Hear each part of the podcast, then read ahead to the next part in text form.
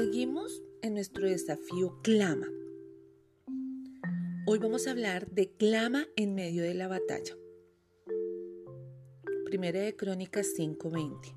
Porque clamaron a Dios en la batalla y Dios fue propicio a ellos porque confiaron en Él. En medio de nuestras batallas, Dios se hace propicio. Es así como David se aferraba desesperadamente a estas palabras cuando tenía momentos difíciles, cuando tenía que luchar, cuando tenía que ir al campo de guerra, cuando tenía que ir a librar sus batallas. Mira también lo que dice en el Salmo 56, versículos 9 y 11. Entonces mis enemigos retrocederán el día que yo te invoque. Esto sé que Dios está a favor mío, en Dios he confiado, no temeré. ¿Qué puede hacerme el hombre? David era un hombre de declaraciones, era un hombre que todo el tiempo conocía la palabra, declaraba la palabra y cuando estaba en el momento de sus batallas sabía quién era su Dios. Nosotros en ocasiones Pensamos que vamos a ser entregados ante nuestros enemigos y nos asustamos.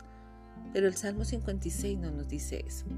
Dice que él sabía que Dios cuando lo llamara, cuando lo invocara, él iba a ser propicio en el momento de la batalla. David escribió este salmo luego de haber sido capturado por los filisteos mientras Saúl lo buscaba para matar.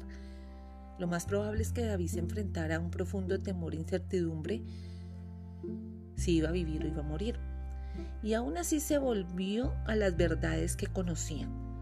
Quiero preguntarte en este día, ¿cuántas verdades conoces de Dios? Hablo de verdades cuando la palabra de Dios se hace verdad en tu vida.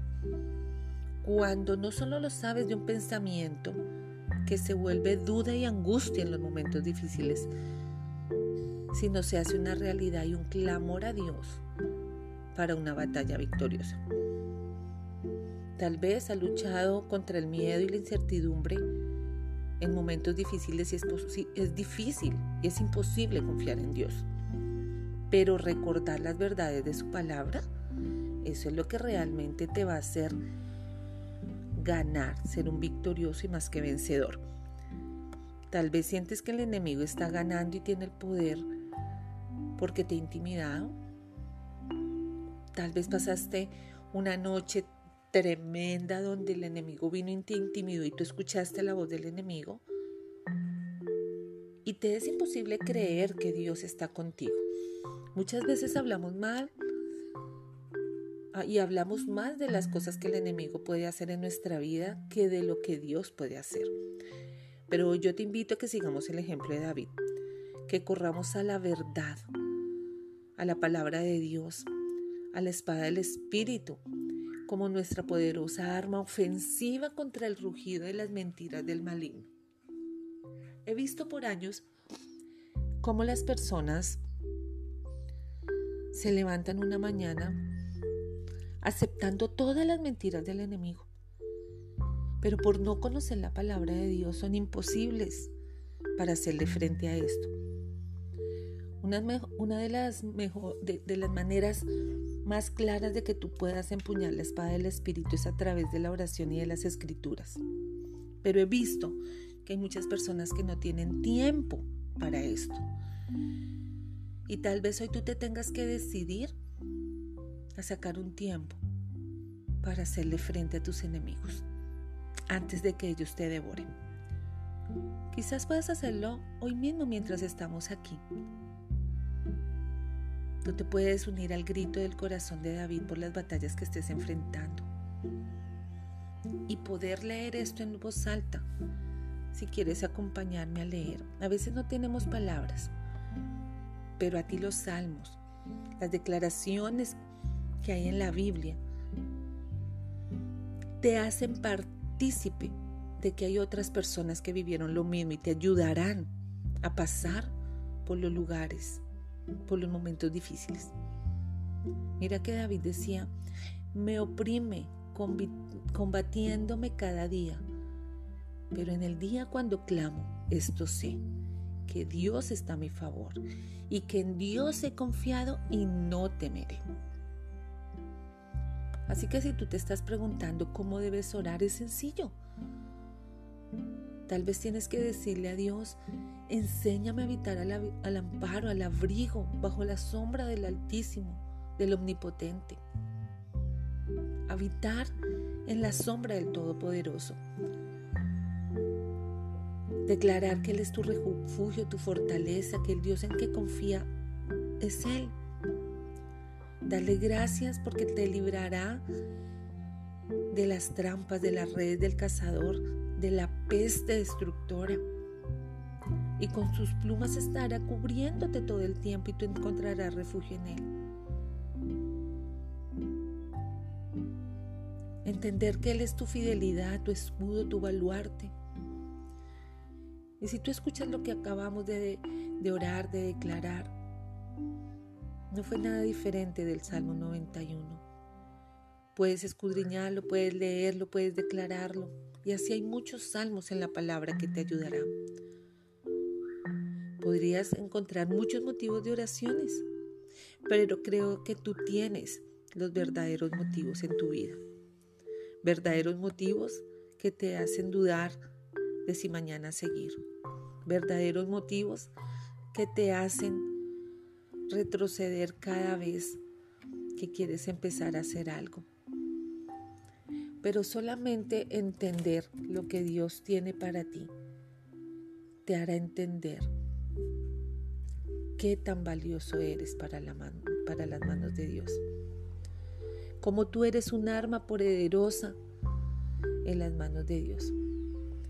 Efesios 6:12 dice, porque no tenemos lucha contra sangre y carne, sino contra potestades, contra principados, contra gobernadores de las tinieblas de este siglo, contra huestes espirituales de maldad en las regiones celestes. Y allí tú podrás entender en Efesios 6 cómo Dios te da todas las armas para que tú puedas vencer. Eso te ayudará a crecer en lo que Dios va a hacer contigo. Pero es importante, importante que tú puedas hacer hoy real a Jesús en tu vida.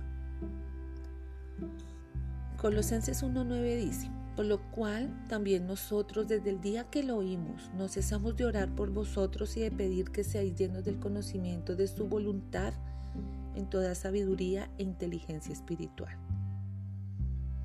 para que andéis como es digno del Señor, agradándole en todo, llevando fruto en toda buena obra y creciendo en el conocimiento de Dios, fortalecidos con todo el poder, conforme a la potencia de su gloria, para toda paciencia y longanimidad, con gozo, dando gracias al Padre, porque nos hizo aptos para participar de la herencia de los santos en la luz, el cual nos ha librado de las potestades de las tinieblas y trasladado el reino de su amado Hijo, en quien tenemos redención por su sangre y perdón de pecados. Entender que Él ya lo hizo todo por nosotros es lo que te da la vida. La vida en esta tierra y la vida eterna. Así que levántate en clamor, levántate con tus armas, levántate confiado como lo hizo David y clama, y clama. Hemos estado en un tiempo donde hemos enseñado cómo clamar para los momentos difíciles. Pero a veces el desconocimiento de las palabras, el desconocimiento de saber lo que la escritura dice te hace débil. Judas 24. Y a aquel que es poderoso para guardaros sin caída y presentaros sin mancha delante de su gloria con gran alegría. Él es poderoso. Él nos va a presentar sin mancha delante del Padre y con alegría. Así que te animo que tú te levantes a clamar, que te levantes con la actitud correcta, que vayas a la palabra, que destines tu tiempo, porque estamos viviendo tiempos difíciles, estamos viviendo tiempos difíciles, pero tienes que estar entrenado, estar preparado, estar listo para la batalla. Recuerda quién te habló, la pastora Malady Gaitán. Esto es Entrenadas para Vencer y Dios te bendiga.